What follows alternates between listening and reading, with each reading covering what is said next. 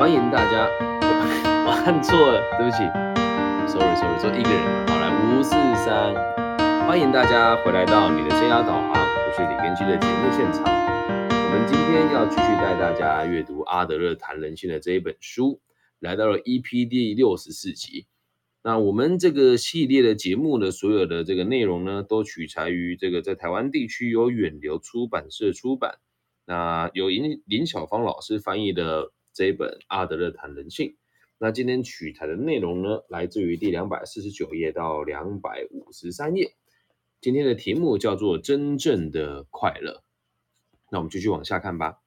我们前面跟大家讲过了这么多虚荣心与企图心的案例哦，现在我们来看看另外一个例子哦，更加的能够证明阿德勒的对于虚荣感跟所谓的企图心的论点哦。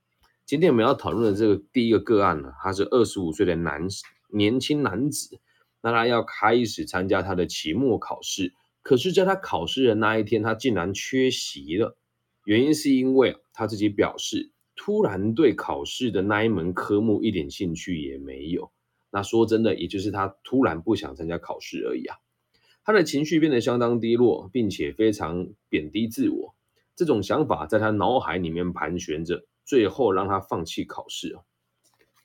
那这个男孩子在童年的回忆充满对父母的怨念，还有抱怨，责备他们对成长中的这个个案自己是，就是他的他认为他的父母对他不够了解，那对他形成了严重的阻碍，啊，陷入这种 情绪当中，觉得在这个世间哦，人的存在都是没有意义的，也没有人关心他，于是他就把自己关在自己的世界当中。事实证明，他会这么做，就要继续跟大家探讨，他是是因为虚荣心在驱使他找一大堆理由跟借口，逃避所有对自我能力的考验。那他在他准备参加期末考的前夕啊，被他那一些强迫性的思维给压垮了，不想有任何的行动，在考前却惨，会这样子无法去参加考试。但是这一切对他而言相当的重要，因为即使他做不了什么大事。他的自我感受、自我价值感依旧保住了，他一直把这个护身符带在他自己的身上。只要有那个这个护身护身符哦，他就可以安全，借以安慰自己，告诉自己，之所以无法发挥才能，是因为生病，是因为命运不长眼。那你我们可以看到这样子的方式哦，是另外一种形式的虚荣心。我们。先解释一下什么叫虚荣心哦。虚荣心就是虚假的荣誉感，就叫做虚荣心。那个这个个案，他用这样子的态度来逃避外在的环境对他的种种考验。每次只要破镜决定他能力高下的关键时间点，他就带着这个护身符绕路离开。他认为只要失败了，自己会脸上无光，所以他开始怀疑他自己的能力。对那些对对。那些对自己没信心啊，不敢做任何决定的人哦，他很常使用这些诀窍。而我们说这些用各种借口跟理由来满足自己不努力的这个借口的的这些手法，这个个案呢，几乎全部都学会了。那我们来听听这个个案自己怎么描述他自己的。根据他自己对自己的描述，可以证明他就是这一种非常虚荣的人。每次只要到了必须做出抉择的时候，他的犹豫不决、意志薄弱的一面就显现出来了。那患者的言行举止与行为模式是我们研究的重点了。因此，从他这个情况，我们可以知道，他只想要喊暂停，不想前进。我们来更深入的理解这个个案的状况哦。这名个案是家里的长男，也是他们家里唯一的男性，而在他后面呢有四个妹妹。此外，他也是当时在他们家里面唯一一个准备上大学的人，他可以说是全家人关心的这个焦点中的焦点。那他的家人对他的期望也非常的高，爸爸也不断的鞭策他要企图心啊，要努力呀，然后不不停的告诉他，只要你好好读书，以后就会非常的有成就。那这个男孩子自己也非常想要超越世界上的所有的人，他把这个样子的的这个目标当做他生命永恒不变的要追求的事物。可是，在这个此时此刻的他，心中是充满怀疑跟焦虑的，不确定自己是不是真的有能力去实现目标。而这时候，这个虚荣心就救了他一命，让他有这个退路跟解释自己的不努力。在这个案例当中哦，虚荣心啊，在这个案例当中哦，告诉我们，虚荣心在发展的过程当中哦，骰子有可能骰出禁止前进的那一面。什么叫骰子骰出禁止前面前进的那一面？跟大家解释一下。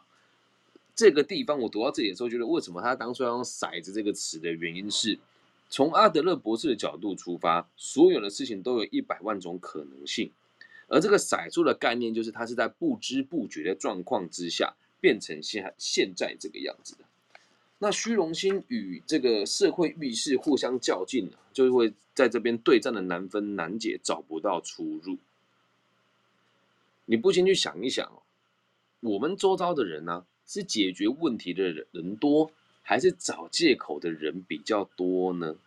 于是我们发现了，虚荣心强的人呐。在小时候，经常会突破内心的社会意识的防线，打算走一个人的路。什么叫一个人的路？就是这个世界只是我自己最重要而已。而这些人让我们想起世界上有一种人呢，一直在寻找一座梦幻的城市，心理之中理想的这种建筑，想象自己可以活在自己的想象出来的城市里面四处游走，而且里面的居民呢，哦。而且他自己也是里面的居民哦，但这样子的状况都是虚假的，他们永远找不到这样子的城市。为什么？我们没有任何一个人可以离群所居啊。所以在这样子的状况之下，就是拥有非常强烈的自我本位跟虚荣心的人最常见的命运，也就是离群所居。那不管我们身处什么样子的人际关系当中，这样子的人呐，都会想借由权力和诡计来实现自己的目标。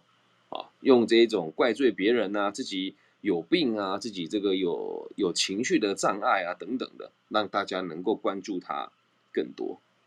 那其实这样子的人在我们生命当中其实很常出现嘛，而且最有趣的事情是，他们会一直找机会来证明别人都是错的，别人永远都在犯错，只要能够证明至少对自己啊，对自对自己而言哦，自己比他人还要聪明还要优秀，那他们才会感到快乐。但很可惜的是，其他人并不会理会他，也不会接受他的挑战。而这场战争一开始处于劣势，而到最后转转胜了之后，这位虚荣心很强的患者可以证明自己是对的，而且自己比别人还要优秀。我在做这一集，本来我的这个题目我想要定定成是我的反省日记。我最近在做这个节目的时候，有一种。感觉是在最近做这几集，我认为自己确实虚荣心作祟的还挺严重的哦。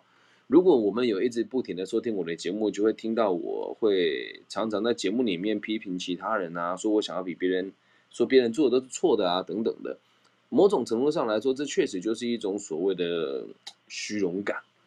那我自从开始读到这个章节之后，调整自己的思维跟逻辑哦，我就忽然发现，我们不用去证明别人是。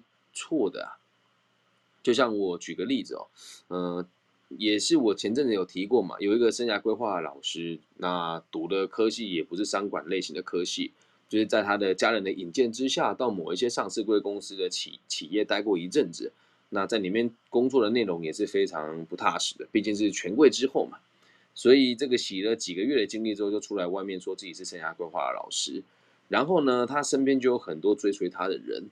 并且开了开创一个协会，一年好像台币六七万块吧。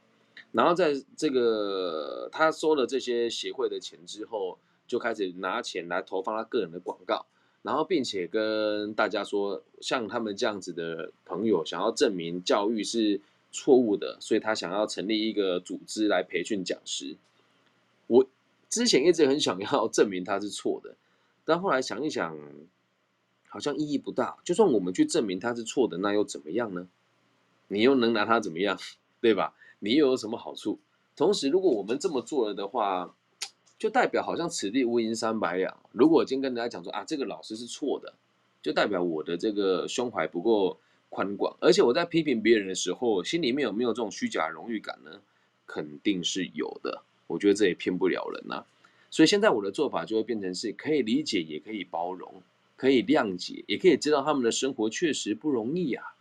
毕竟，嗯，三十出头出头岁的人，从来没有当过主管职，要在每个人面前装出自己很专业的样貌，他们自己也不觉得丢脸。然后呢，就是现在在读 EMBA 嘛，我的同学全部都是上市贵公司的主管跟高干，有一天他们很认真的问我，我最近在修一门一门课，叫做这个平台经济。那授课老师是香港中文大学荣誉退休教授，叫杜志挺啊，大家可以稍微查他一下，蛮有实力一个老师哦。这个杜就是杜甫的杜，志就是志气的志，志，然后这个挺呢就是挺拔的挺。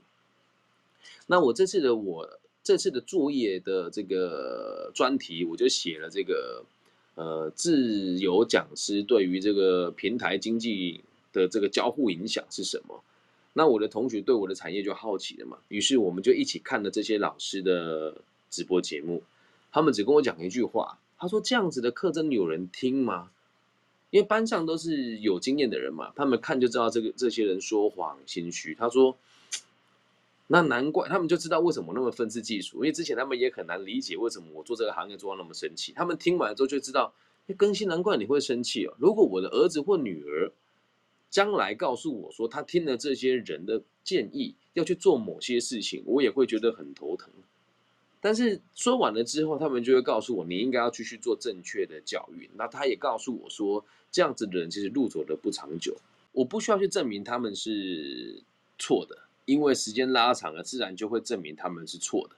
能够理解这个概念吧？但很有趣的事情是，如果今天我没有读这这些书籍的话，我可能无法理解。啊。那现在也跟大家分享了，假设是你自己又不小心犯错的时候，请大家也不要太苛责你自己，因为毕竟每个人呐都是从失败中成长，然后从错误中慢慢的变得更好。那我们在做节目的时候，其实也是每天都在锻炼自己啊，因为我们在录制的节目的过程当中，如果大家不听，对我来讲我也是难过的，我也是觉得不舒服的。可是那又怎么样呢？对吧？我总不能又去跟别人讲说，哎呀，那是别人不上进啊，别人不积极，所以听不懂我的节目。假设我又这么做的话，不就代表我之前所学的一切都是白费的吗？所以不要用这样子的方式去贬低别人啊。那我们今天的题目叫做“真正的快乐”，到底是为什么叫真正的快乐？我们继续往下看人总是会想出一大堆无聊的把戏来说服自己，因此，正如我们刚刚的案例里面所示的。人本来就应该要好好用功，好好汲取书中的智、书里书中的智慧，参加考试，借此检视自己真正的价值，但却用错误的观念来看待世间的万物，便突然的觉得自己的能力不足以应付。而个案这样子的行为，错估了情势，他以为自己的生命中的幸福与成就会化为乌有，所以他就让他的身心陷入难难以承受的紧张状态。举凡所有人人际互动哦，对他们来讲都是大事。每次的与人应对进退所说的每一句话，都从个人的成败观点来看，这是一场非常永远、呃非常长久的战役。战的战役哦，这个人的生命中所展现的虚荣心与企图心，还有错误的期待、行为的模式等等，都会把他们卷入新的困境当中。因此，他们得不到真正的快乐。接下来就是这一集的重点喽。人呐，要怎么样才会真正的快乐呢？唯有稳固了生存的条件之下，才有可能获得真正的幸福快乐。但是他们一旦忽略了生命当中无法被避免的条件，也不仅会妨碍到自己，也会妨碍到别人，会让所有的人跟他一起丧失幸福快乐的机会。而他们唯一能做的，就是沉浸在这个错误的梦境当中，幻想自己的地位地位比别人还要高，可以控制所有的人。实际上，他们会发现这根本就不可能发生。即使哦，他们真的在社会的阶级当中拥有这样子优势的地位跟阶级，那他们也一定会发现很多人会乐于跟他们竞争。这种事情一定会发生，但没有人愿意承认，也没有人愿意去面对哦。别人比自己还要强，如果你落入落入了这样子的错误的思维当中，你会变得相当的可怜，也相当的可惜，而且会感到困惑，连自己是什么样子的人你也都不清楚。所以一个人只要陷入了这种生活模式，他就非常困难的与他人互动，也非常难有成就。在人生的赛局当中啊，没有人是赢家，而且每个玩家随时都有可能会遭受到攻击与伤害。所以他的理解是这样，就必须得装出自己很了不起、很优秀。来得到自己的快乐感，而我们都知道这不是真正的快乐，理解吧？那今天书里面的内容大家讲到这边，我用我的方式跟大家分跟大家分享一下。我最近参加了台湾的四大商社福伦社，那它的年费其实也不便宜了，大概一年最基础的开销大概就是四万到五万块的这个台币的年费。那随着不同的活动参加，你会各种不同的支出嘛？那我一开始来参加的时候，我也觉得自己就矮人家一截。我在最近这几年的生活的层次也一直不停的突破，但是挑战却从来没有少过。所以，呃，跟我一起在这个社团里面认识的朋友的收入，大概都是我的四倍到五倍以上，而且年纪也大概都是我的，应该都大概是我的长我十五到二十岁左右。那一开始去的时候，我也都会想要证明是对的啊，自己很棒啊！哎，我来这个地方花这个会费，代表我要跟你们一样杰出，一样优秀。但今今天在致辞的时候，呃，我们来了一个演讲者，他讲了一句话，讲得很好。他说在福伦社当中，我们为什么都不叫自己原本的名字，也不能叫什么王董啊、王总啊，我们都叫自己在福伦社的福伦名。好，比如说我们有个这个舍友叫毕斌，他就叫 B B 哦。然后有有一个这个朋有一个学有一个这个舍友的品牌叫 Win Win，他就叫 Win Win。